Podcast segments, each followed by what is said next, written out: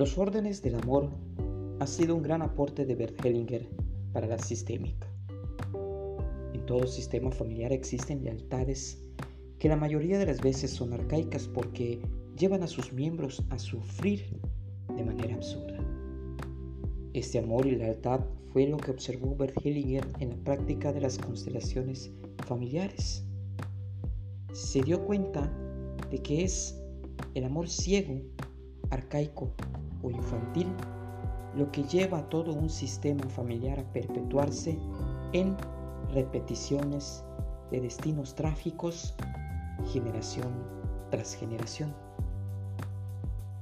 Y en contraposición se dio cuenta de que existen ciertos órdenes que en compensación conectan a los que lo siguen con la vida. Les otorga poder y libertad para seguir su propio destino.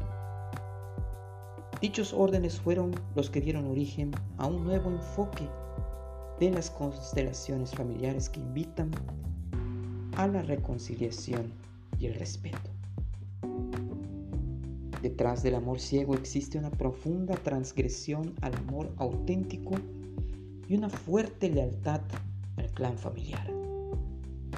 Través de él se repiten destinos trágicos de manera inconsciente. El amor ciego es esa lealtad infantil para seguir perteneciendo al sistema, repitiendo su historia de enfermedad y sobre todo las mismas actitudes ante la vida. ¿Y de qué manera se presenta el amor ciego? Al excluir a un miembro de la familia por haber realizado algo malo o indebido. Creer encargarse de los padres o enfermarse por lealtad a ellos. Quedarse soltero o soltera para cuidar y atender a los padres. Rechazar a uno de los padres por lealtad al otro. Estar resentido con los padres o cualquier otro miembro de la familia. De más en nuestras relaciones de pareja, haciendo al otro pequeño. No respetando a las parejas anteriores de nuestra expareja. Desacreditando a mi pareja delante de mis hijos. O no respetando el hogar de los hijos de un matrimonio previo de mi pareja.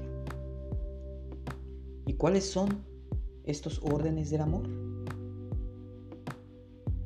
Todos los miembros de una familia tienen derecho a pertenecer y ser parte. Cada persona que ha pertenecido a un sistema, indiferentemente de lo que hizo o dejó de hacer, tiene derecho a pertenecer. Cuando se le excluye, alguien más adelante se ve en la necesidad de representarlo con su propia vida. El que llegó primero tiene prioridad.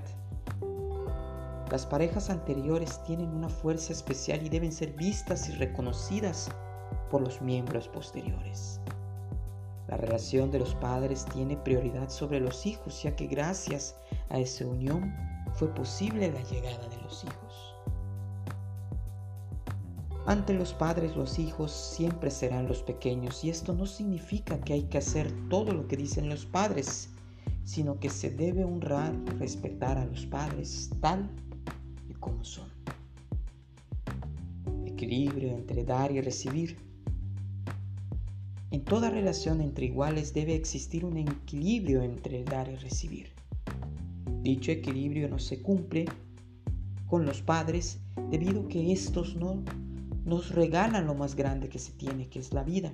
Y esto no puede ser devuelto, sino que tiene que tomar con todo nuestro corazón y pasarlo hacia adelante, hacia nuestros propios hijos o proyectos. Y agradecer todo tal y como es. Cuando con humildad te inclinas ante la vida, respetando y agradeciendo todo lo que viene, la misma vida te bendice con mucho más porque vives sin expectativas ni exigencias.